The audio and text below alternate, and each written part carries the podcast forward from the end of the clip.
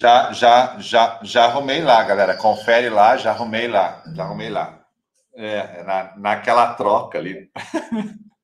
Já, já, já, já arrumei Ó, lá. Até já saiu aqui, baixar, pronto, tá ok. Vamos embora. Vamos lá.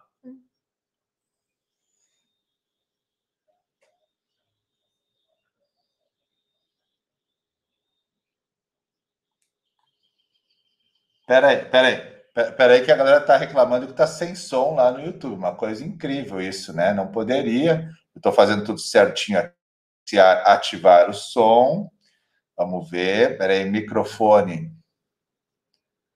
Será que tem. Ah, eu estava com som desativado, eu acho. Tu estava com o som desativado? Ah, será que é isso? Peraí. Agora, agora deu? Galera, deu? Deu lá? No Instagram, no Pessoal que está lá no YouTube, agora som, beleza, bora. Aí eu aqui tava com o negocinho desativado. é muita tecnologia, então, né? Tem, muita, que, tem que modernizar. Muitas telas. Vamos de novo, vamos começar do zero então. Bom, primeiro bom. tema, tá? Vamos falar algum tema de alienação fiduciária. Qual é o tema que nós vamos pegar? Esse primeiro que separou do material: refinanciamento do contrato. O cara está financiando e quer quer vender a gente, é isso? Como que é? É, porque, né, voltando bem rapidinho, a gente faz é, o registro alienação, registra compra e venda, registra alienação fiduciária. A pessoa pagou, esse credor, é, ele vai dar é, uma quitação para, então, a gente fazer essa verbação de cancelamento da alienação fiduciária. Só que vamos pôr lá no meio do contrato, esse então devedor fiduciante, ele, vamos pôr que falta ele pagar 50 mil reais para o credor originário, que é o, vamos supor, Caixa Econômica é, Federal. Então ele fez uma alienação fiduciária e é, com a Caixa Econômica Federal. E lá, faltando 50 mil para quitar, ele vai no Bradesco, por exemplo, e verifica, nossa, o Bradesco está com melhores condições de juros, está com melhores condições de pagamento, enfim. Então o que, que ele faz? Ele vai pegar e vai fazer essa é, transferência, como se fosse assim, uma transferência né, da dívida e da alienação fiduciária para um novo credor, ou seja, para o Bradesco. E aí como é que funciona? O, é, o Bradesco vai pagar os 50 mil para a Caixa Econômica Federal, né? É claro, a, a ordem desse uhum. devedor fiduciante, e vai quitar. Então a Caixa Econômica Federal vai receber o restante das parcelas que faltavam. Vai dar uma quitação. Uhum. E o, esse mesmo financiamento vai continuar com um novo credor, que vai ser, então, no nosso exemplo, o Bradesco. E aí a gente tem essa transferência, né? Do refinanciamento. E é na, na mesmas cláusulas, professor, assim, tipo, mesmo juros, mesmo. Ele só. Estão juros melhor no caso, nunca pior, mas ele só ele troca o banco porque está melhor as condições daquele banco. Isso? Isso.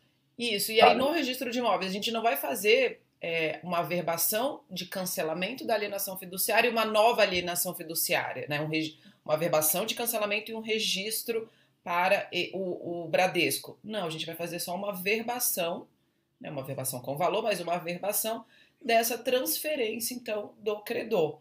Então, a gente vai com a quitação, então, da Caixa Econômica, do credor originário, e essa nova, entre aspas, alienação fiduciária para o, então, né, Bradesco, que vai pagar essas prestações remanescentes. E aqui é diferente de quando, por exemplo, eu tenho uma alienação fiduciária com a Caixa e falta 50 mil reais. Só que é, eu não vou, eu quero é, pegar uma nova alienação porque eu quero, sei lá, construir, enfim, ou eu preciso do dinheiro para uma, uma outra situação. E aí eu vou lá no, na, na caixa e falo, caixa, eu estou precisando de 500 mil reais, só que eu tenho para dar em garantia um imóvel, só que ele está alienado para o Bradesco. Pro, pra, é. Agora já nem sei. Pro, é, pro, é, ele está alienado para o primeiro, né, para o credor. Ele está com uma alienação. Faltam umas parcelas remanescentes. Só que eu não tenho como pagar essas parcelas remanescentes. Aí o novo credor originário, né, a Caixa, por exemplo, ele fala: não, eu quito, uhum. você quita esse financiamento e a gente vai fazer um novo financiamento, uhum. e aí com novas, com novos prazos, novas garantias. Aí nessa hipótese, mesmo vindo no mesmo contrato, que pode acontecer de vir no mesmo instrumento, eu posso. Aí nesse caso, sim, eu vou fazer uma verbação de cancelamento uhum. e uma nova alienação fiduciária. Por quê? Porque eu não tô. São duas situações. São duas situações distintas que acontecem muito na prática e a gente precisa, então, né, isso é mais, está mais direcionado para né, hum. quem realmente ou está auxiliando né, um, um, cliente numa negociação dessa. então, então na primeira hipótese, o outro banco tem taxas melhores, tem condições melhores, eu estou financiando a minha casinha, eu vou levar esse meu contrato para aquele banco. Né? Então, eu faço a portabilidade, eu levo para lá. Beleza. Se aí o contrato só com condições melhores. Não, não, não parou o contrato, né? O contrato não parou. O contrato ele continuou, só que ele trocou o credor. Né? Então, houve, uma, houve uma troca de pagamentos, mas continuou o contrato andando. E nessa segunda hipótese, que eu quero uma grana maior, né, uma grana maior, e eu tenho que quitar aquela a um novo contrato agora, né? Que aí agora eu pego, quito aquele e saio com esse aqui. E, e, esse é um assunto que semana passada a gente falou, que as pessoas também perguntam. Ah, e pode fazer em segundo grau alienação fiduciária? Nós já respondemos isso semana passada, mas sempre é bom lembrar, né? Não existe alienação fiduciária em segundo grau. Por isso tem que quitar essa dívida aí, né? Justamente, por isso que a gente quita. Porque se fosse uma hipoteca, o banco, esse, no, esse novo credor, vamos supor, ele poderia pensar, não, esse imóvel ele tem valor muito alto.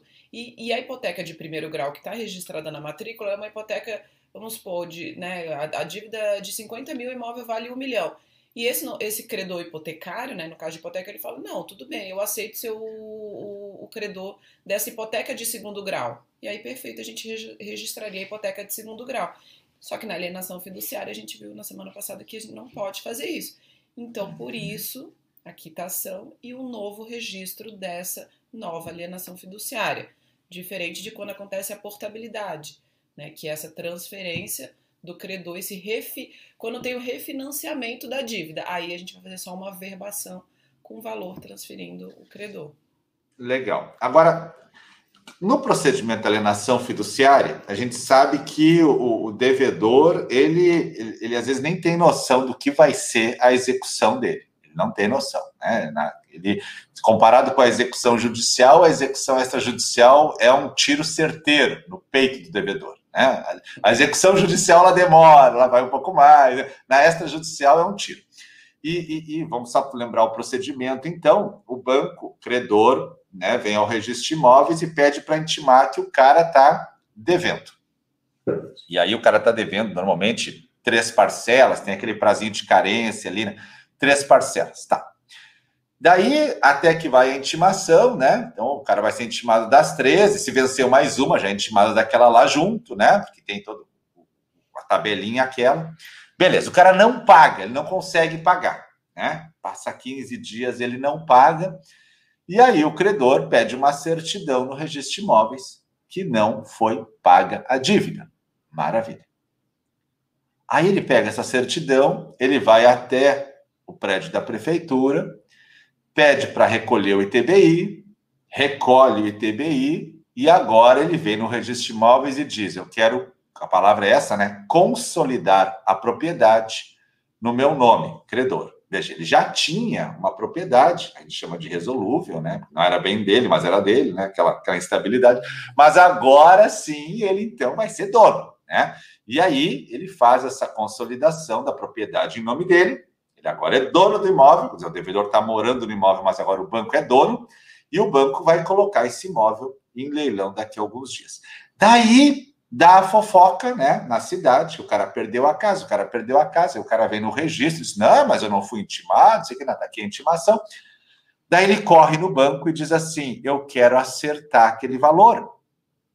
E aí o banco diz, não, mas agora o senhor já perdeu a casa. Não, não, eu, eu, eu consegui o dinheiro hoje. Ah, mas o senhor já perdeu, mas eu quero acertar hoje. A pergunta é: ele ainda pode acertar? Ele pode pagar ou não, prof? Então, nesse caso, que já houve a verbação da consolidação da propriedade em nome de, do credor, a gente não pode cancelar essa verbação que já foi feita. E ainda tem, tem casos até que, que, que, é pior, que, que nesse exemplo, é, ele foi e ele quitou a dívida, só que por um erro do próprio banco, é, o, o, credor continuou o procedimento de consolidação e consolidou a propriedade no nome do credor, mas ele já tinha quitado para o banco. E aí também nessa hipótese, averbou, o cancela, averbou a consolidação da propriedade fiduciária, a gente não tem como cancelar essa averbação que foi feita. E aí, é, esse, esse imóvel, necessariamente, o banco tem que levar ele para leilão. o que a lei garante é o direito de preferência na reaquisição do imóvel para tá, tá. esse tá. devedor. Mas tá, segura aí, só um pouquinho. Segura aí, deixa essa, essa parte é muito importante. Isso aqui é um detalhe muito importante. Quando o credor consolida a propriedade, ele faz por averbação, né? Faz por averbação Isso. a consolidação, né? Pode ter um estado que faça por registro, mas a regra é fazer por averbação. Então, o, o, banco foi na prefeitura, pediu uma guia de TBI, recolheu, veio no cartório com requerimento e disse: Ó, a propriedade é minha. Beleza, verbou lá a propriedade, consolidou em nome do banco. É do banco. Aí, eu já vi isso aí, né? Por isso que eu, eu quis bater nesse ponto. O cara vai correndo lá no banco: Não, pelo amor de Deus, minha mulher vai me, vai me matar. Olha, o casamento acabou, a vida acabou se eu perder a casa. Daí o gerente faz o quê? Normal.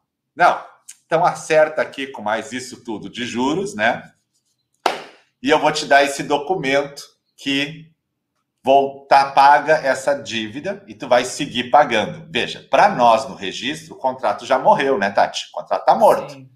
Mas o banco ressuscita o contrato. E aí o cara chega no cartório e diz assim: "Eu quero averbar que está quitada aquela dívida, mesmo fora do prazo, e eu vou continuar pagando as prestações." E aí, é isso que você falou agora, que não pode existir a averbação do cancelamento da averbação. É, isso que não existe. É, e, e fique bem claro que tem 188 pessoas aqui agora ao vivo, que você vai ver isso nas matrículas, porque em alguns lugares acontece, tá? Mas não é o correto. Não é o correto.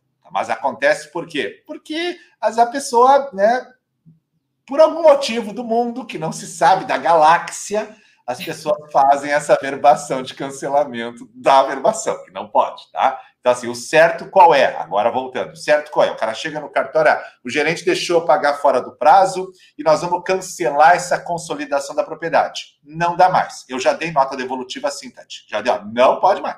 E aí o, o, o jurídico do banco fundamentou e eu fundamentei também e ele reconheceu que, que ele tem que fazer agora, então? Está morando dentro da casa, né? Está morando dentro da casa. O que, que ele tem que fazer agora para reativar o contrato dele, recomprar a casa dele? Como é que ele faz?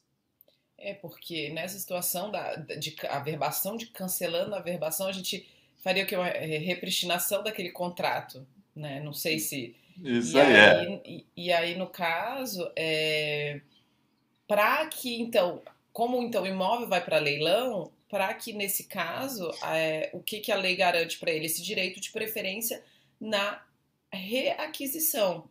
E isso foi uma alteração que teve pela 13465. Aquela mesma lei da REURB, que, né, além de tratar da REURB, ela trouxe vários outros dispositivos, e um deles foi essa alteração na lei de alienação fiduciária, a possibilidade, né, a garantia desse direito de preferência de reaquisição. Então, será um novo registro, né? A gente não, não é aquela alienação fiduciária que já estava registrada, é uma nova aquisição. E aí, e inclusive aqui é, em São Paulo tem parecer da, da, é, tem decisão da corregedoria nesse sentido, né? E expressamente, era um, exatamente um caso assim, cancelamento das averbações de consolidação em favor da credora, impossibilidade, né? Aí até aqui é, é interessante que a decisão fala a purgação da mora, ou seja, o pagamento né, dessas prestações deveria ocorrer no registro de imóveis. A lei 9.514 ela fala que o, devedor ele tem que vir para o registro de imóveis, pagar as prestações e o registro de imóveis então é, restituir esse credor. E aí o, o pagamento então nessa hipótese que tinha sido realizado ó, diretamente à assessoria credenciada da instituição financeira e sem a comunicação para a credora fiduciária, que ademais, ou seja, a credora fiduciária requereu a consolidação da propriedade, tá? Aí não configura, hum. não configura erro de qualificação e infração disciplinar e não foi autorizado a, o cancelamento da averbação. Então, tem decisão que ampara esses, isso que nós estamos falando. Tem decisão. Exato. Porque a gente vê que na prática, ali o pessoal já colocou ali no chat do, do Instagram, que na prática a galera suscita dúvida, a galera entra com ação, pede para o juiz cancelar a consolidação, que tem parecer ali do, do Dr. Melino, no sentido de não ter o leilão, o pessoal está botando ali as questões todas, né? E, e, a gente sabe que a prática, o mundo ferve, Porque quando o cara perde o imóvel, vai ter 200 pessoas, o Thiago falou online agora, quando o cara perde o imóvel, o cara fica transtornado, né? Transtornado. E aí ele vem com todas as armas para cima. Mas a regra correta é essa que a Profitati falou. Perdeu, se ele quiser voltar para dentro do, da do direito de propriedade, né? Ele precisa readquirir esse imóvel, readquirir esse imóvel. Está subindo a live enlouquecidamente, já está em 210 pessoas aí, né? Profitat está um pouquinho travada no meu Instagram. Deixa eu ver como é que tá lá no YouTube. No YouTube eu ainda estou vendo ela, né? Começou a entrar muita gente na live, deu uma, uma travada aí, né? A galera chegando, chegando, né? É, a Profitat travou no, no Instagram. Então, Prof, de repente, tu quer sair e entrar de novo? Porque no YouTube eu tô te vendo, mas no Instagram eu não tô te vendo. É, tá pausado o vídeo dela. Quem sabe só sair e entra de novo enquanto a gente vai. Tá me ouvindo? Profitat. Peraí, deixa eu botar aqui pelo YouTube, essas coisas modernas. Profitat. Tá me ouvindo? Não. Profissai e volta. Deixa eu ver se ela me ouve aqui. É, o dela lá. Isso acontece. Isso acontece, acontece, acontece. Ó, deu uma, uma turbulência na live terrível, né? Olha só, a live caiu para 180 pessoas, estava em 210, né? E ela cai e volta e sem instabilidade no próprio sistema, próprio sistema, né? Natural, deve ser conexão e não é só a conexão dela, pela queda de 30 pessoas na live em 10 segundos, né? É uma queda, né? Fantástica, fantástica, fantástica. Parou no Instagram, parou no Instagram, muito bem. Também senti que parou no Instagram, Vanessa, né? Ela está tentando voltar lá e deixa eu ver, deixa eu ver se eu consigo chamá-la no WhatsApp aqui. Sai da live no Insta e entra de novo. Pronto. Gente, vocês têm noção do quanto a gente faz de comunicação, né, com tudo isso, né? Tá, a minha não está pausado, pessoal. A minha. A minha está pausada ou não? A minha. Eu, professor. Tudo pausado? Tudo, tudo, tudo? Tudo pausado? Então, peraí. Deixa então eu, eu refazer ela.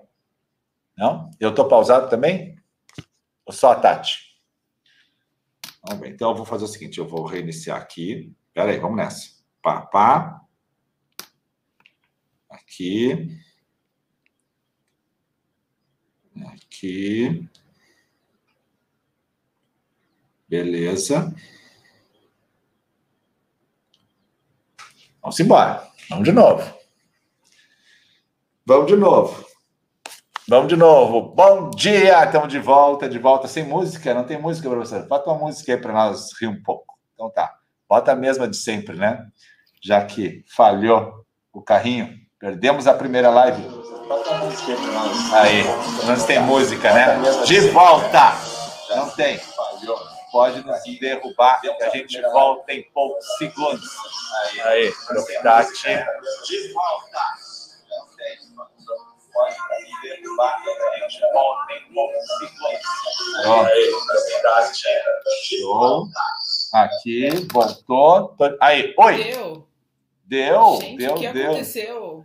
Eu não sei, mas a gente estava com 210 pessoas subindo, de repente deu uma pane na aeronave, uma pane na aeronave, baixou de repente para 170 pessoas. Tu saiu, eu saí, travou tudo, foi uma instabilidade. Eu, eu, não, eu continuei falando aqui, daí eu vi que tinha pausado. É, por sorte ela tá lá no, no, no YouTube, né? Eu consegui aproveitar toda ela, a gente não perde ela, né? Mas engraçado como se perdeu, a live simplesmente desapareceu, né? Desapareceu. Acho que o Instagram está hoje mais instável, né? Mas a galera está chegando de novo aí, a gente já consegue reativar ela. E a gente estava falando, né? A gente estava falando da questão do, dessa consolidação da propriedade, né? Isso. É, então a gente estava naquele ponto que não pode cancelar né, a averbação, tem que fazer um novo contrato, tem que fazer um novo contrato. E esse novo contrato como que ele, ele opera, prof? Isso que a gente ia falar, né? É, na verdade, então, esse credor, ele vai ter esse direito, esse credor, desculpa, esse devedor, então que perdeu a propriedade com essa verbação da consolidação, ele vai ter direito de preferência né, para adquirir o imóvel e aí por preço. A lei fala que isso está expresso lá na 9.514, por preço correspondente ao valor da dívida, somado aos encargos e despesas do parágrafo 2 que é o ITBI, os encargos da notificação para consolidação da propriedade, né, o valor do ITBI, o laudêmio se for o caso, se a gente estiver diante de um bem enfitêutico, que foram pagos na consolidação. Ou seja, o credor ele não vai ter nenhum prejuízo. Por quê? Porque esse devedor, então, ele vai pagar todas as despesas que esse credor teve, né, nesse momento de consolidação, desde o procedimento de intimação, o ITBI, e vai pagar novamente para readquirir o imóvel. Só que uhum. aqui ele tem uma vantagem, porque vamos supor, se esse imóvel ele fosse para leilão, ele poderia ser é, arrematado por um valor muito superior. E o devedor ele vai ter esse, essa garantia de poder readquirir o imóvel pagando todas essas despesas e não necessariamente o valor do imóvel que fosse levado para leilão. Então é um direito de é um... por isso que a gente fala um direito de preferência entre aspas, porque porque ele não tem só um, um direito de, de recomprar é, em, em, na frente dos outros, né? Se, por exemplo, o imóvel foi arrematado, uma pessoa ofereceu um milhão. Só que se você somar o valor da dívida, do ITBI, de tudo, dá 500 mil. Ele não vai ter o direito de preferência para readquirir nas mesmas condições um milhão. Não, vai ser os 500 mil. Entendeu? Tá, então, então é um direito, é um direito de preferência especial, né? Isso, e, a, pô, e, e aqui, especial. aqui é que surgem as anulações dos procedimentos de alienação fiduciária porque às vezes o devedor ele não é intimado do leilão, né? Eu já vi, ele não é intimado, então ele não, não consegue saber que houve o leilão, o banco vai lá e faz, um outro adquire, aí o judiciário vem e diz, não, não houve essa intimação, o cara não sabia, não teve o direito de adquirir, e eu já vi, então, o cancelamento do procedimento. Interessante, né? Interessante Porque... também, por isso que a lei também trouxe expressamente essa necessidade com essas com essa mesma alteração que houve né, em uhum. 2017, da necessidade de que esse, os devedores, né, se for casal, por exemplo, ambos sejam devidamente intimados do, da data, do local do, do leilão, justamente para ele poder exercer esse direito que, que a lei. Né, porque é a uhum. última, última alternativa que ele já foi intimado para pagar, para purgar mora, para continuar o contrato no âmbito do, do, né, da alienação fiduciária ele já teve prazo de carência, ele já foi intimado para purgar mora em 15 dias, consolidou a propriedade, é a última alternativa, digamos assim, que esse é, devedor fiduciante tem, né, para realmente não perder o imóvel. Né, e... É a última cartada, é a última Isso. cartada, né? A última cartada. E, e, e, vale lembrar que depois dessa, dessa perda aí, realmente, o cara, se ele quiser recomprar o imóvel, ele tem que fazer novo contrato, né? Então tem que fazer uma escritura, tem que fazer algo. Eu já vi o devedor sapateando de brabo porque ele tinha que recomprar o imóvel. Né? E aí ele disse assim: ah, eu, o banco me intimou, eu perdi, mas aí eu fui lá no banco e quitei toda a dívida. Olha só, não só as atrasadas agora, ele quitou tudo. E aí ele vem no registro de imóveis, ele quer só cancelar essa averbação de consolidação e ter o imóvel no nome. Digo, não, cara imóvel está no banco, tem que fazer agora a, a, aquisição, título aquisitivo, né? E aí nem sempre aceita, mas o certo é ele fazer uma escritura ou algo do gênero. Agora, tem uma questão importante aqui, prof, antes da gente ir ali para o credor estrangeiro, que eu já vi que está no material, que é bem polêmica e que é interessante, que é o seguinte: uh, vamos imaginar então que o devedor deixou o imóvel morrer, tá? Daí alguém foi lá e adquiriu o imóvel. Maravilha. O cara foi lá no leilão, deu o melhor lance, adquiriu o imóvel. Tá. A pergunta é: qual é o título, né? A polêmica, que chega no registro de imóveis, né? É a carta de arrematação, o título? É esse? Como é que tu faz aí? Como é que tu vê? Então, a carta de arrematação, ela, eu entendo, né, que ela não pode ser o título para a gente registrar aqui a essa aquisição né, feita na arrematação. Agora, o que, o que eu acho que tem discussão se realmente precisa de escritura pública. Aí eu, aí eu entendo que não. Por quê? Porque a, tem um dispositivo lá na 9.514 que estabelece que todos os atos decorrentes dessa lei podem ser feitos por instrumento particular com força de escritura pública. E aqui também tem uma discussão. Há quem entenda que precisa ser por escritura pública, né? Há quem entenda que não. Por quê? Porque justamente não deixa de ser um ato decorrente da 9.514. É uma arrematação né, que decorreu né, do descumprimento, né, da, da consolidação da propriedade fiduciária então, por conta disso, pode ser feito por instrumento particular com força de escritura pública, ou seja, um instrumento particular com força de escritura pública que tem, então, esse credor agora no proprietário, né, é o, o arrematante e todos os requisitos do contrato. Não a carta de arrematação, aquela assinada pelo leiloeiro, enfim, uhum. que a gente pode, que é o título lá no decreto 7066, que é uma outra hipótese, que inclusive tem, decis, tem decisão, tem, tem dispositivo que diz que a Lei 9.514 não se aplica né, às disposições do decreto. Então, muito mais agora por conta dessa disposição. E, eu acho que lá no decreto são cinco testemunhas naquele contrato, né? né? Isso. É um monte, né? Um povo. Né? São cinco testemunhas, assinado pelo leiloeiro, cinco é. testemunhas. Tá, então, então isso é muito importante. Olha, porque assim, eu vejo no Brasil né? A gente que hoje está em todo, todo lugar aí circulando, a gente começa a ver e conversar com um e com outro. Eu vejo, eu vejo uma variação aqui enorme. O cara vai lá, comprou em leilão, pegou a carta de arrematação. Alguns cartórios, e os estados permitem isso, leve essa carta no registro de imóveis e ela é o título para alguns estados que vai transmitir a propriedade para aquele que arrematou no leilão.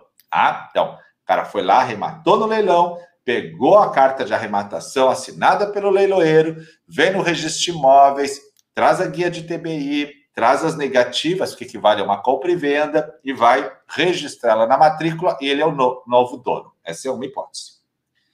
A segunda hipótese, alguns estados não aceitam a carta de arrematação, e eles pedem que seja feita uma escritura pública se o valor é superior a 30 salários mínimos. E aí o cara faz o leilão, sai a, da arrematação, sai ali uma, uma certidão de que foi arrematado bem, ele vai ao tabelionato, ele faz a escritura pública de compra e venda que foi adquirido no leilão e a escritura pública vem a registro. Segunda hipótese. A terceira hipótese, o cara arrematou no leilão, fizeram lá uma certidão de que foi arrematado e aí fazem um contrato de compra e venda particular, independentemente do valor. E que esse contrato tem força de escritura pública, porque ele é um contrato decorrente da Lei 9514. Esse contrato, com a guia de TBI, com todas as negativas, vai ao registro de imóveis. Olha, gente, três hipóteses aqui para o tamanho do Brasil, hein? três hipóteses do que acontece no leilão, porque a 9514 não fala o que vai acontecer. Então, cada estado vê de uma forma. Nesses estados que a carta de arrematação vem para o leilão, ainda tem uma discussão. Quantas testemunhas tem que ter nessa carta de arrematação? Que é o que a prof falou. E aí, alguns estados entendem que, por analogia ao decreto 70, que é o decreto aquele da hipoteca, da Caixa, aquele decreto que executa a hipoteca no leilão extrajudicial, naquele lá bota cinco testemunhas na carta de arrematação. Faz uma analogia com aquilo lá.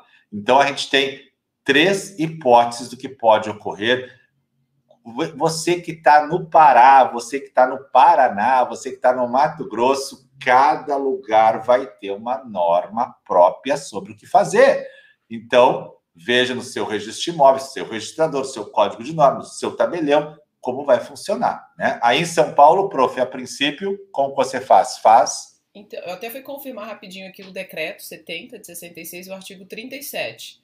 Né? Ele fala: uma vez efetivada a alienação do imóvel, será emitida a carta de arrematação. Aí ela, tá. essa carta assinada pelo leiloeiro, pelo credor, pelo agente fiduciário e cinco pessoas físicas idôneas que serão as testemunhas.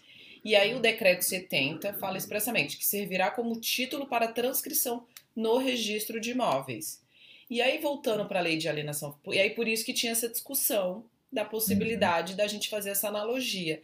Só que a lei 3465 de 2017, ela no artigo 39, ela alterou a lei 9514 e fala que é, aplicam-se as disposições do artigo 29 a 41 do decreto 70, ou seja, o título ser a carta de arrematação exclusivamente nos procedimentos de execução de créditos garantidos por hipoteca e não por alienação fiduciária. Viu? Então, é isso aí. Então, então, tem um código de normas não deixa aplicar para alienação a carta de arrematação. Lei, não. 4, é, lei 9.514. Ah, ah, é isso, que ela lá no finzinho dela tem lá, isso aí, né? Isso, artigo 39. É. Isso, então, lá no então, finzinho dela. É, ah, por isso que, ao meu ver, não é mais aceito a carta de arrematação como título. Antes, antes tinha essa discussão, mas eu acho que com essa alteração da lei, eu acho que agora só se for a garantia por hipoteca, aí eu posso aplicar a, o decreto. Se for garantia por alienação fiduciária, a carta de arrematação, né, nesses termos, não seria mais o título. Eu precisaria do instrumento particular ou quem entende da escritura pública. Uhum. Aí eu, né, claro, a gente sempre tem um posicionamento, a gente defende. Por conta do 38 da 9.514, que é o que fala que os, os, atos celebrados por essa lei, eles têm força de escritura pública, o instrumento particular com efeito de escritura pública possibilitaria o contrato. Embora a gente saiba, né, que tudo que vem por escritura pública é melhor, né, vem mais Claro, então, nossa, é. exatamente. Né, como é, que, é, como é que é feito aí, professor, no Rio Grande, não sei, no, no Rio Grande do Sul? É, é, é como vocês aí também, precisaria de um, de um documento mais forte, né? Assim, é, eu particularmente, particularmente, eu gostaria muito que a carta de arrematação servisse para isso, tá? Desde que seja um leiloeiro oficial, né? O que eu acho que preocupa a norma é saber quem fez o leilão, sabe? Porque uma coisa é eu contratar um leiloeiro oficial da junta comercial, os leiloeiros estão na junta comercial, né? E acho que aí é uma coisa que dá uma segurança, porque ele é um cara que tem fé pública, né? Ele está lá fazendo leilão, ele está lá naquele momento trabalhando isso. Outra coisa, que é a minha opinião, né, respeitando todos, é daqui a pouco um banco privado ter o seu funcionário de ouro que faz o leilão. Entende?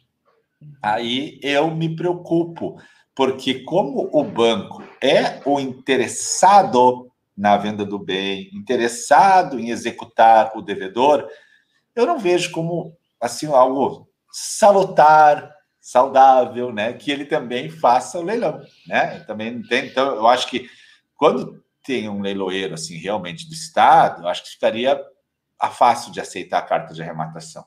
Bom de aceitar, porque eu teria alguém do estado Entende? Ali, o cara da junta comercial, o cara, o leiloeiro, ele tem que estar cadastrado na junta. Eu não estou desmerecendo o leiloeiro que não está na junta, de modo algum. Mas é que é um procedimento. Segurança jurídica. É, é um procedimento, é, é, um procedimento de perda da propriedade, né? E aquisição da propriedade. Então, assim, a gente tem que ter um controle disso com uma maior, uma maior mão do Estado ali. Né? Entendi, concordo. Quando, quando, e, ah, mas a lei fala que qualquer pessoa jurídica ou física pode fazer um instrumento particular que tem força de escritura pública.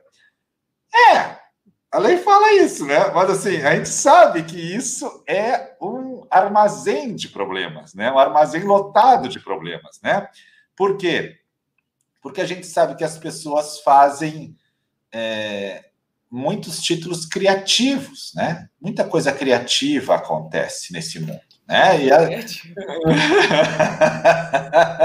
e é que a gente está em live, o cara não pode falar. No dia que a gente tiver uma mesa de bar, aí eu vou falar, aí eu vou falar. Tá? Na mesa de bar, eu vou falar o que está acontecendo. Mas as pessoas são criativas e aí elas Imagina uma situação, né? Na agiotagem, então, isso é comum, né? Quem conhece sabe os agiotas e passa bem e volta bem. Que nem aquela história da retrovenda, né? Compra e venda com retrovenda, sempre tem um agiota pegando a casa do outro, né? Então, então tem que cuidar a realidade, o mundo real, né? Mas assim, a carta de arrematação, para mim, é um instrumento bom? É, tá? Mas, em alguns casos, eu entendo que deve fazer o contrato. Uh, ali alguém botou, Elisandro, traz imparcialidade na leiloeira do Estado. Exatamente. Agora, tem uma outra coisa ainda nesse procedimento, que a gente está num procedimentozinho só, que é a finaleira da, da, alienação, né? Tem uma coisa interessante, prof, que olha só. Ninguém arrematou bem no leilão. Ninguém, tá? Ninguém.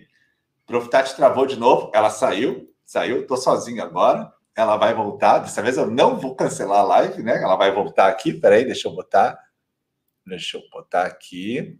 Tati. E esse agora que eu vou falar é pancadão. Aí, prof. Tati voltando.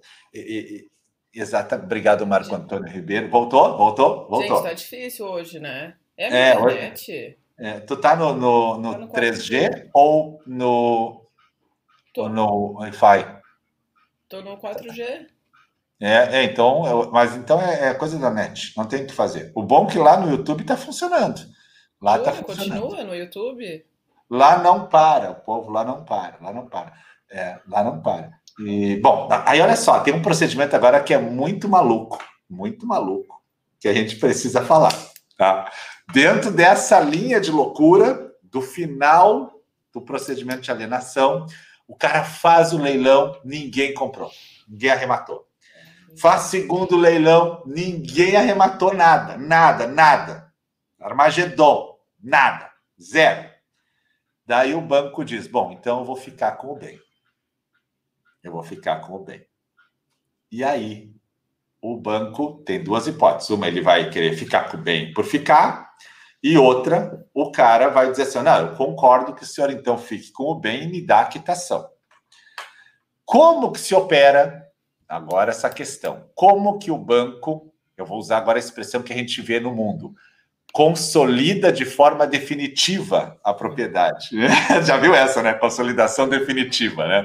Como que o banco consolida definitivamente que a propriedade é sua? Primeira opção, prof, dação em pagamento. O cara faz a dação em pagamento e concorda com isso, depois do segundo leilão, e exonera-se da dívida. Ou segunda hipótese, o banco não precisa da dação em pagamento, porque não aconteceu nada, ninguém comprou, então o bem é dele. Já viu esses casos aí? Já, é porque qual que é a ideia da lei? A ideia da lei é que o banco ele não fique com essa propriedade. Por isso que é, é, deve, é, é obrigação do banco levar o imóvel para leilão, salvo se houver essa dação em pagamento, que a lei permite expressamente, ou nas hipóteses de que o tanto o primeiro como o segundo leilão eles sejam negativos. Então a gente faz uma verbação né, na matrícula de que é, o, né, comprovando, né, o, o, banco ele tem que trazer a comprovação do leilão, do leilão do primeiro e do segundo leilão negativo, então faz a verbação de leilão negativo e como se fosse uma, uma, uma, uma dispensa, entre aspas, do procedimento, né? Então consolida definitivamente essa propriedade plena agora nas mãos do, do, do, do credor. E aí agora sim, para alienar, aí Código Civil, artigo 108, a gente já está fora da Lei 9.514. Então, o banco tornou proprietário dessa né, propriedade. Então, ele para alienar, ele vai precisar que essa alienação seja feita por escritura pública. Isso aí. Então, então seria, primeiro seria a verbação do, do, do leilão dos dois leilões negativos. Isso, verbação dos dois leilões negativos, porque daí a gente já tem essa é, informação, já tem essa né, esse conhecimento da, da finalização, digamos assim, daquele procedimento, procedimento, que a Lei 9.514 ela exige que o credor faça. Pode acontecer também do devedor dizer, não, então assim, ó, fica com o imóvel, né? Fica com o imóvel, me dá a diferença, fazer um acordo com o banco Isso. e sair, um, e sair uma dação em pagamento também, né, Prof? Que é Pode é acontecer. Isso. E, e essa dação, aí de novo, pode ser para um instrumento particular ou tem que ser público? E daí, se a gente entender que está na lei, vai particular, não, né? Não, tá no, faz parte, né? A própria lei 9.514, ela autoriza que seja feita isso, essa dação em pagamento. Uhum, isso aí, isso aí. Um ato de registro. Registro, exatamente. a dação em pagamento, ela, ela é parente da compra e venda. É, Acho que não tem. Aqui tem discussão, é. a gente fala até fica até nervosa, né? Meu Deus. Ah, não sei onde é prevista a verbação. Não, é dar registro mesmo, né? É, porque equivale a uma compra e venda. Para mim é registro também, tá? Para mim é registro. Então, chegou no final do leilão, dois leilões negativos. Há verbos, dois leilões negativos. Bom, aí o cara, a princípio, o banco consolidou de forma definitiva a propriedade, ficou com o bem, agora ele vai botar a venda. Eu já vi lugares que depois do segundo leilão negativo tem que ter uma carta do devedor dizendo que concorda que o bem ficou com o banco de forma definitiva. Já vi também isso. E já vi lugares que exigem, então, tipo, uma dação em pagamento para encerrar isso, encerrar a dívida, porque o maior medo do devedor é que ele perde o bem e ele ficar com dívida. Esse é o medo. Esse é o medo do devedor. Porque o cara, até a lei guarda-chuva, né? Vamos ser bem francos, até a lei guarda-chuva, uhum. e a lei guarda-chuva, e acho que é de consórcio também, é, dizia claramente assim: ó, perdendo o bem, cerrou a dívida, né? Que é uma coisa natural dos direitos reais, né? Mas depois com a lei guarda-chuva, ali vieram umas alterações e o cara entrega o bem e ainda fica pagando dívida. Tem, tem essa possibilidade é, que pode ocorrer, por isso tem que tomar cuidado quando vai mencionar na matrícula que a dívida está quitada, né, prof? Não dá para simplesmente jogar lá, a dívida está quitada. Tem alguns momentos que ela não vai estar tá quitada. Bom, então, retomando esse final, leilão negativo, a verba os dois leilões, tem uma discussão aqui se a verba pelo valor do leilão, que foi ao lance ou não, né? E consolida de forma definitiva a propriedade. Agora o banco vai recolocar no mercado esse imóvel. É isso, eu não esqueci nada aqui? Me ajuda. Não, é isso aí. é, não, porque é, é, é, muito curioso, né? Uh, muito comum de perguntar. uma situação de dação e pagamento aqui, assim, pelo menos. É, eu já tive. Eu, é, eu já tive no acordo. Uma alternativa, porque eles uhum. acordam e aí né, finaliza então o procedimento. É, é para ambas as partes. É, isso aí. A questão é, é existe uma proibição do pacto comissório mas não está proibido o pacto marciano. Ó, vamos aprofundar agora, tá, galera? Galera, se segura na cadeira aí, se agarra na cadeira aí, que agora nós vamos aprofundar um pouquinho, tá? É proibido pacto comissório, não é proibido pacto marciano. Vamos lá. O que é proibido do pacto comissório? Tem uma, uma, uma cláusula no contrato que diz assim: se o devedor não pagar a dívida, o credor está autorizado a ficar com o bem para ele. Isso é proibido, tá? porque ele tem que receber o comissório, né? Ele tem que receber o bem, ele tem que fazer leilão. Aí, se não der o leilão, aí vem a questão: ele ficaria com o bem, ou o credor, então, assina, o devedor assinaria, dizendo que concorda que ele fica com o bem ou faz uma dação em pagamento e vamos supor, deu um leilão e, so, e, e, aí o banco, ele, o credor, né, ele quitou todas as dívidas que ele, que, todas as despesas que, que o banco teve. O que sobrar, ou seja, o, o, o restante dessa dívida, o, o ITBI que ele gastou para consolidar, é, o valor que ele gastou nas notificações. Então o banco, ele, ele recebeu tudo nesse leilão e tem um valor que sobrou, ele é obrigado a devolver esse valor para o pro, pro proprietário, até então, né, para o devedor fiduciante. Isso também está previsto expressamente no 9.514.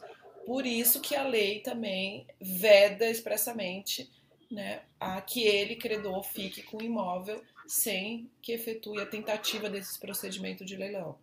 Né? Então, veda o pacto comissório. Perfeito, perfeito. Então, pacto comissório, não pode estar lá escrito assim, ó, se o devedor não pagar a dívida, o credor vai ficar com o bem. Isso é proibido. Agora, pode ter uma cláusula que diz assim, que é o pacto marciano. Tá? Tem enunciado disso. Se, se o devedor quiser, ele vai dar o bem em pagamento da dívida e haverá uma indenização justa da diferença entre a dívida e o imóvel. Do valor, ó, do, bem. do valor do bem. Então, uma coisa é eu dizer assim: pô, banco, eu estou te devendo 200 mil eu quero te dar o imóvel em pagamento, mas o meu imóvel vale meio milhão. Te ferra.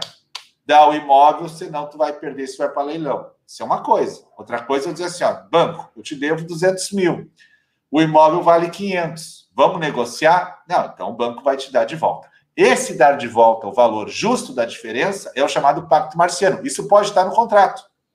Pode Porque estar no tem acordo entre as partes, né? Essa é a diferença. O outro seria uma imposição do, do do banco, vou ficar, né, se a, se a lei permitisse. Aqui não, aqui vai ter esse acordo de vontades. E o, e, e o devedor fiduciante não vai ser prejudicado porque justamente ele vai ter essa restituição. Que seria a mesma ideia do que ocorreria numa, né, numa arrematação com valores que sobrassem. Então, por isso que a lei autoriza esse Exato, chama de pacto marciano, podia ter um nomezinho mais bonitinho, né? Mas, a gente não esquece. Isso é lindo de cair num concurso público. Sim, não esquece. Questão prática, valendo um ponto na tua média final, ou uma redação, pior, né? Três pontos. Disserte sobre a desjudicialização na alienação fiduciária de bem imóvel, quer dizer, tu já sabe que é 9514, e fale expressamente da diferença do pacto comissório e do pacto marciano. Tá! Né? O cara sente né, uma paulada. Eu queria né? o professor como examinador. Isso é, isso é, bom, isso é bom de fazer prova oral também, né? Candidato, para fechar então a sua nota magnífica, me diferencia o pacto comissório do pacto marciano nesses 30 segundos que faltam. Acaba com o cara. Bom, então tá. Então a gente já sabe, não pode ficar com o bem. Aliás, isso de não ficar com o bem está previsto lá no próprio Código Civil. Né? Isso, a, a, é... a vedação não de é ficar... exclusiva da 9.514, a vedação é Código Civil mesmo. É, é, que é a mesma coisa da hipoteca. O cara não pode ficar com o bem hipotecado. Agora, nada impede que o devedor vai e diga: não, eu te dou o bem, mas me devolve o dinheiro tá? da diferença, porque é injusto também o cara perder essa esse valor de diferença, ficar sem nada, né? É, ficar sem nada. Muito bem. Eu vi que tem mais coisa no teu material, a gente vai falando e não para, né? né teve é... uma pergunta ali que eu achei interessante da, da possibilidade de vencimento antecipado, né, professor? Teve aqui ah, no boa. chat. Boa, vamos lá. Eu vou voltar aqui um pouquinho. É possível estipular que com vencimento de duas parcelas antecipa-se o vencimento da dívida, intimando o devedor de toda a dívida para, para a constituição de mora, tendo que não, porque... É, a gente falou disso hoje de manhã. É. É, não é possível que haja esse, esse vencimento antecipado de toda a dívida. O, o, o devedor vai ser intimado para pagar o que ele né, não pagou ou, ou as dívidas que se vencerem até o pagamento, mas não essa dívida inteira, por quê? Porque a Lei 9.514 ela já prevê esse procedimento. Né? Tem que intimar ele vai purgar a mora e o contrato vai continuar. Está lá previsto expressamente. Então não pode ter esse vencimento antecipado. Inclusive aqui em São Paulo, é, as normas de serviço ela, elas estabelecem nesse sentido expressamente. Tem um item das normas que veda que haja né, esse pagamento né, antecipado. Né, professor? Tá, legal. Olha, isso é, é muito interessante. Porque às vezes a gente acha que pode afastar a lei criando cláusulas próprias, né? E nem sempre é assim. Nem sempre a lei quer que você crie cláusulas próprias. Por quê? Porque ela sabe que há uma desigualdade entre o sistema financeiro e o cidadão que está ali, tá ali com seu imóvelzinho financiado, o cara está ali remando. Ó, o Eduardo Nunes, que foi quem fez essa pergunta também lá na comunidade secreta, eu vi hoje de manhã, que é essa do vencimento. então, imagina só, o banco vai colocar uma cláusula assim: ah, não pagando três parcelas, eu posso cobrar toda a dívida. Isso até é permitido no Código Civil, em vários dispositivos. Mas na lei de alienação fiduciária isso não está claro.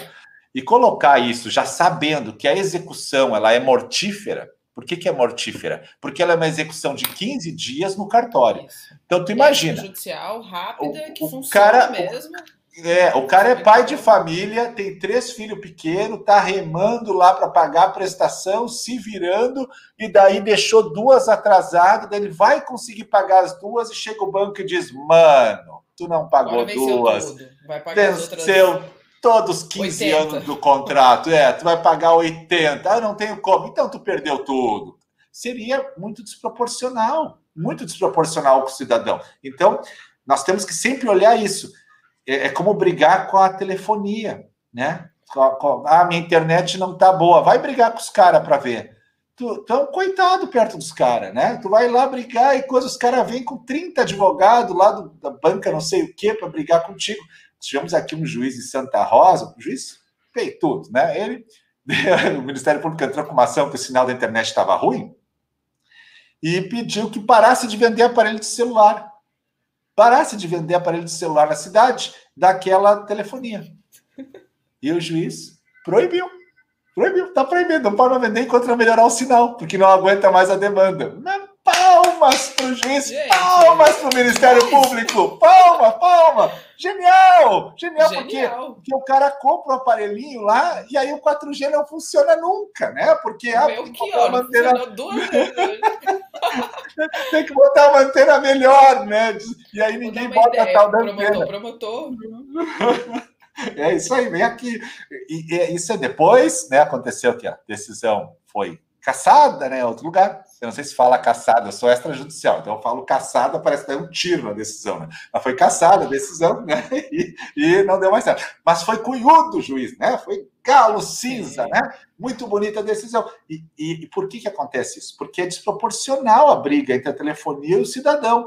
E a mesma coisa na alienação fiduciária. A lei, ela é voraz, ela vem para cima do cara e tira o imóvel do cara. Então, se tu fizer assim, ó, pode vencer toda a dívida se tu não pagar duas, o cara tá ferrado.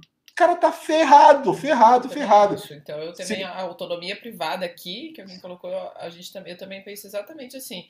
Tem que ter um, um certo cuidado, porque a alienação.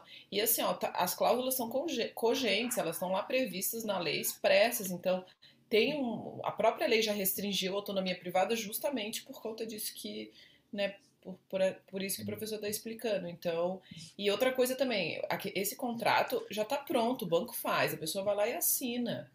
Adesão total, adesão, adesão total. total. então é. tem uma cláusula lá no meio de vencimento antecipado, a pessoa vai assinar. Ela não vai claro. discutir com, com o jurídico de um banco a respeito de uma cláusula contratual que às vezes, muitas vezes nem lê, né? A gente sabe que. E, e a gente sabe como é que funciona. É, e como é que funciona? Tu vai no banco, eu quero comprar uma casa, sei o quê. O banco ele vai te dizer, não, nós vamos te financiar, vai. Aí o cara chega lá no, no vendedor, o vendedor sempre usa aquela arma. E aí, eu vou vender para outro, tu já está desesperado, né? Daí tu dá um sinal, espera o financiamento. Daí, normalmente, a esposa do cara já mandou fazer a cozinha, né? já mandou fazer as cortinas, né? já mandou, já comprou os móveis. Então, o cara já está até financiando os móveis para a casa nova. E aí? E aí? E não vai sair. Aí vem o contrato. Tu acha que tu vai questionar o contrato naquela hora? Meu amigo, tu quer fazer logo esse troço. Então, o que tiver ali dentro, tu assinou, né? Assinou. Exato. Não tem, tem o que fazer. E, inclusive, faz parte da qualificação do registrador de imóveis aqui essa questão do vencimento antecipado. Se tiver, tem que devolver o contrato. Então, e se eventualmente vier um, um requerimento de consolidação da propriedade e nesse requerimento do credor tiver isso, vencendo, também não. Tem que, o registrador tem que devolver para se adequar né, a Isso aí. 514. Também acho. Então... Tem que fazer uma, uma triagenzinha ali de. Sabe uma cláusula que tem muito? Vou contar um segredinho agora. Tem uma cláusula que tem muito nos contratos, que eu sou chato também. Mas assim, ó, o, o alguns bancos fazem um contrato então de financiamento e eles dizem assim para o cara, ó, né? É, eu não tenho nada contra banco, hein, gente? Nada. Aliás, eu trabalho com banco normalmente, eu tenho aplicado, eu tenho cartão, tenho tudo, trabalho, adoro. Mas eu, como tenho amigos que são gerentes, eu cutuco eles, que eles me cutucam. Eles dizem, é, tu é cartorário. Eu disse, tu é gerente, né? Então a gente se cutuca. Mas o banco ele faz uma sacanagemzinha assim, ele diz assim, ó, tá, tu vai financiar, então tá, vou te dar financiamento, né, o imóvel em garantia, mas eu preciso de um fiador. Olha só, beleza. Daí cara vai, liga para aquele melhor amigo, né? É, para acabar uma amizade é pedir uma fiança. É, é a melhor fórmula de você acabar a sua amizade ou acabar o seu casamento. Também pede uma fiança para o cunhado, tá? Beleza. Aí pediu a fiança, o cara vem lá, vai de fiador. No meio do contrato, lá no meio, tem uma cláusula que diz assim: ó, o fiador renuncia ao benefício de ordem e se declara solidário com o devedor. Olha só, isso está lá no meio do contrato. O que, que aconteceu aqui? O fiador pode responder pela dívida de forma solidária. Isso é comum. Tu já viu isso, prof? Pô, só que tu falou ali, eu já vi que tu viu também. Normal, né? Sim. Então. Isso é uma armadilha. Uma armadilha dentro é. do contrato. Né? Normal. Exatamente. É, então tem que cuidar, tem que cuidar, porque o cidadão, quando ele assina o contrato, ele muitas vezes não sabe o que é, não sabe o que vem a bomba, né? E o contrato ele é de adesão. Então, tem várias coisinhas que tem que cuidar nesse tipo de contrato. Beleza, nosso tempo está quase acabando, daqui a pouco vamos ter que fazer a alienação fiduciária parte 3, né? Parte 3. vamos para mais uma, prof. Deixa eu ver o que mais que nós temos lá. Vamos, vamos achar uma interessante aqui. Ali das cláusulas aqui. restritivas, tu botou? Isso, não? essa aqui eu achei bem. Eu, é, é bem interessante essa situação. Por quê? Porque vamos, vamos ver. Vamos supor que a gente tem um imóvel que tem aquelas cláusulas restritivas, né? De inalienabilidade, penhorabilidade e comunicabilidade. Tá? Vamos supor, a inalienabilidade, o imóvel não pode ser alienado. Consequentemente, né, se tiver uma verbação na matrícula disso, não pode ser alienado, não vai poder ser dado em alienação fiduciária. Ok. A incomunicabilidade é aquela que o imóvel, né, se for né, estipulado o imóvel, ele não vai se comunicar para o seu cônjuge. Então, eventualmente, se aquele titular, aquele proprietário, ele casar mesmo na comunhão universal, esse imóvel não vai se comunicar para o cônjuge em razão da existência dessa cláusula de incomunicabilidade, que rapidinho elas podem ser é, postas em contratos é, gratuitos, né, em liberalidade, ou por testamento ou por doação. E aí eu tenho uma cláusula de, de incomunicabilidade, então eu vou poder dar alienação fiduciária? Vou. Por quê? Porque eu só, a única questão é que o imóvel não vai se comunicar por meu, por meu cônjuge, e aí eu não vou poder, né, não tem qualquer impedimento de disposição. Então eu vou poder dar alienação fiduciária. E a questão da empenhorabilidade, que é aquela que esse imóvel ele não vai responder por, ele não, esse bem não vai poder sofrer essas constrições judiciais, ele não vai ser penhorado, enfim. Então, nesse caso de cláusula de empenhorabilidade, que eu acho que tem a maior é, discussão, se pode ou não dar, dar alienação fiduciária. Por quê? Porque a empenhorabilidade, ela não perde, a, a pessoa ela não vai perder a disposição do, do imóvel. Né? Mesmo com cláusula de empenhorabilidade, vai poder alienar. Tudo Só bem. que, né, não, então vai poder alienar, então a princípio pode alienar, então pode dar alienação fiduciária. Né? Tem, uma, tem uma cláusula de empenhorabilidade, posso alienar, mas então vou poder dar alienação fiduciária. Só que também temos discussão a respeito disso. Por quê? Porque justamente como na alienação fiduciária se eventualmente a pessoa não quitar esse imóvel, ele vai ser levado a leilão, já é, afastaria a possibilidade de dar em alienação fiduciária com a cláusula de empenhorabilidade. E aqui, é, aqui em São Paulo, inclusive, também tem uma decisão do, do conselho nesse sentido. Né? O bem, é, é ele tinha essa cláusula de empenhorabilidade e aí não foi possível o registro da alienação fiduciária. Tá? Uhum. E expressamente eles falaram, a cláusula de empenhorabilidade ela abarca além da penhora, né, que seria, né, como o nome diz, esses atos voltados à futura venda forçada do bem, como uhum. arresto, a hipoteca e a própria alienação fiduciária. Né? Perfeito. Eu não sei se Perfeito. você concorda, é. eu concordo também. Sim. É, essas cláusulas são bandidas, tá? Alguém lá no YouTube perguntou: tem como baixar essas cláusulas? Gente, cuidado quando comprar um bem com cláusulas de inalienabilidade, impenhorabilidade e comunicabilidade, tá? Ah, mas é um contrato de gaveta, não sei o quê. Cuidado com isso, né? Porque sempre vai dificultar um monte essa, essa, essa circulação do imóvel, tá? Também aqui alguém perguntou, já encaixando nessa colocação, ah, na, faz a arrematação, consegue baixar os gravames, né? Consegue baixar os gravames? Isso é outra polêmica, né? Para baixar os gravames da matrícula. E, ó, e, alguém perguntou, já vou encaixar mais uma pergunta na história. O bem hipotecado pode ser dado alienação fiduciária? Tá. Vamos então, como diria Jack, por partes, né? Ó, bem hipotecado pode ser dado alienação fiduciária? Se a hipoteca permite a venda, sim. Se a hipoteca não permite a venda, não. Né? Então, a hipoteca é cedular não permite a venda, não vai conseguir dar alienação. Agora, a hipoteca, pode um bem hipotecado ser vendido? Dependendo do bem, pode. Então, pode dar alienação, tudo bem. Bom, aí tem umas penhoras, né? Tem, tem gravames e tem a alienação, aí tem uma arrematação. A pergunta é: a arrematação cancela os ônus anteriores? Não necessariamente. O juiz tem que declarar expressamente o cancelamento desses ônus. Não dá para pegar e achar que vai derrubar tudo porque é uma arrematação. Por mais que o STJ tenha o um entendimento de que a arrematação é a aquisição originária, se não vier expresso, o registrador não pode cancelar os ônus, né, prof? Isso, aqui, aqui teve. É, o STJ tem essa decisão de que a arrematação é aquisição originária. E aí, o, aqui, no, o Conselho teve um período que entendeu que era aquisição originária, mas atualmente pelo menos no âmbito do Estado de São Paulo, a posição que prevalece é que não. A arrematação é aquisição derivada. Então, automaticamente não limpa os ônus da matrícula. Não salvo, limpa. Né, né? Então, vamos supor, eu tenho lá uma, uma penhora e essa arrematação ela foi decorrente de outra penhora, não daquela penhora que está lá verbada, não, o registrador de imóveis não vai cancelar essa penhora que não teve nada a ver com essa arrematação. Ela vai continuar lá. Aí a pessoa que arrematou, ah, mas é injusto, eu arrematei o imóvel e tenho uma penhora na minha matrícula. Ela vai ter que conseguir uma decisão do juiz daquela penhora, ou eventualmente, né, que nem a professora falou, uma decisão expressa do juiz daqui da arrematação dizendo cancela aquela penhora. É, é, é às vezes, às vezes vem assim, ó, vamos, vamos vida prática. A Bruna Civisky, que está ali, professor, é uma amiga minha. E o ah, é? marido dela escreveu um livro sobre aquisição originária da arrematação. Nossa, mas a gente discute, discute, discute. É muito engraçado, porque ele quer me convencer que é uma aquisição originária.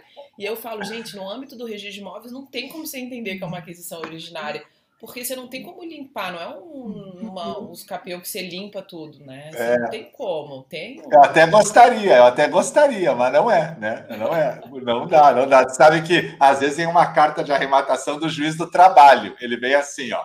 Determina o registro da arrematação e que o bem fique sem nenhum ônus, nem nada, penhora que limpe tudo, limpe tudo. É bem assim para mim. E aí eu fico, será que os outros credores foram intimados? Exato. Tem procedimento, porque não é assim. Eles têm que. Ah, porque. Qual que é, é rapidinho, né, só para voltar, qual que é o fundamento de limpar os ônus? A ideia de que esses credores que têm essa preferência, eles vão se subrogar no preço. Então tem a arrematação. Ah, sobrou tanto, vai pagar um pouco para esse credor, um pouco para esse credor, um pouco para esse credor. Só que, ou um pouco para o credor hipotecário, a gente tem uma hipoteca ali no meio. Só que muitas vezes a arrematação acontece, principalmente na Justiça do Trabalho, eles não intimam ninguém.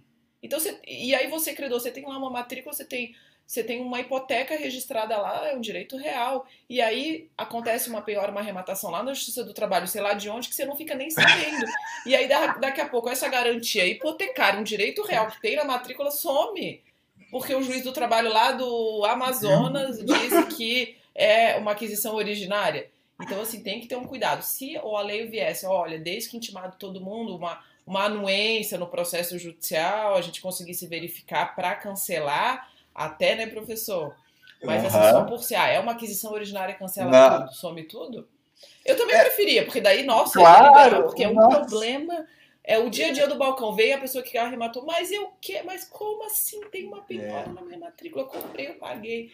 E realmente, ela comprou, ela pagou, mas. E, e olha, vamos agora fazer uma ponte. A uso capião extrajudicial também não limpa gravame. É. Né? Lá no provimento 65, ele fala que não limpa gravame. Cada um com seu quadrado, a Bruna falou. É. Não, eu queria que desse para chamar o, o Guilherme aqui, o marido dela, que daí a gente ia ficar até meio-dia aqui discutindo. Mas é, é, e é uma é discussão que eu falo discussão, mas é uma discussão boa, porque realmente tem fundamento para os dois lados. É, é, isso aí. É, é, é muito, muito delicado. Esse, esse assunto. É, mas assim, a princípio, no registro você não vai conseguir baixar. Tá? Por quê? Porque o registrador vai depois ser responsabilizado pelas decisões do conselho. Então, assim, num, num cenário lindo, a arrematação me parece que sim, ela tem caráter de aquisição originária. Porém, na prática, não posso fazer isso. Né? É mais ou menos isso que funciona, porque na prática, lá na matrícula do imóvel, eu tenho os outros credores e eu não consigo matar eles todos. A uso capião, ela também. Na judicial, até vejo que vem limpo. Agora, na uso capião extrajudicial, os ônus e gravames ficam ali. O próprio provimento 65 prevê isso. Perfeito. Uh, o que porque, mais? Até porque, se assim, professor, na escapeu extrajudicial, a gente não poderia, no âmbito extrajudicial, estar tá cancelando de ofício um gravame, vamos supor, que foi determinado pelo, pelo juiz. Né? Uhum. Né? Então, até por isso também. Eu acho que esse é. fundamento, por si só, além né, da aquisição originária, derivada, é. da garantia. V vamos só encaixar. Vamos encaixar duas coisas aqui. Uma hipoteca de uma construtora que pela súmula 308 é ineficaz, tá? Vamos encaixar essa no nosso diálogo. E vamos encaixar uma hipoteca perempta de 35 anos. Tá? Daí chega uma arrematação. Olha que legal. Chega uma arrematação. Poderia o registrador de ofício dizer assim: a hipoteca com mais de 30 anos está morta, eu já vou limpar ela aqui. E essa hipoteca dessa construtora também é ineficaz pela súmula 308. Poderia o registrador de ofício fazer isso? Eu entendo que não. Perigosíssimo, né? Perigosíssimo. Tu faria de ofício, prof? Não, imagina. De ofício, logradouro. Logradouro, a verbação de logradouro. De ofício, faço lá. Deu filho. Agora, o resto, não. O princípio da instância. Isso é, aí. Essas, a gente tem que ter um cuidado né, maior Muito nessa, grande. Nessa... Imagina se os caras estão discutindo essa hipoteca judicialmente. E aí tu pega, vai lá, eu vou cancelar essa hipoteca de ofício. eu não sei se, se teve uma, né, uma e aí o juiz do prazo decadencial, uma suspensão, o que, que é, aconteceu? Isso aí. Então, o juiz te chama. Como é que cancelou essa hipoteca? Não, porque eu vi um vídeo que não sei o que. 213, né? vocês o primeiro da 6.015, de ofício. É, não, não tem como. Não tem como, gente. Não tem como. Tá? Então, assim, mesmo vem uma arrematação e tem essas hipotecas na matrícula, essa, essa da súmula 308, que a construtora fez, ela é ineficaz, o STJ já disse isso, mas quem vai declarar essa ineficácia é o juiz de direito, não é o registrador. E a perempta, se não tem norma expressa, também. Tá? Tem que ter norma expressa para o registrador tomar a dianteira e fazer o negócio sozinho. Tem que ter norma expressa que diz, ó, tá, eu estou investido no poder de fazer de ofício isso. Tá? Então, estou investido do poder de suscitar dúvida de ofício. Tem norma que prevê isso. Tem norma que diz, ó, o registrador, nesse caso, vai suscitar dúvida de ofício.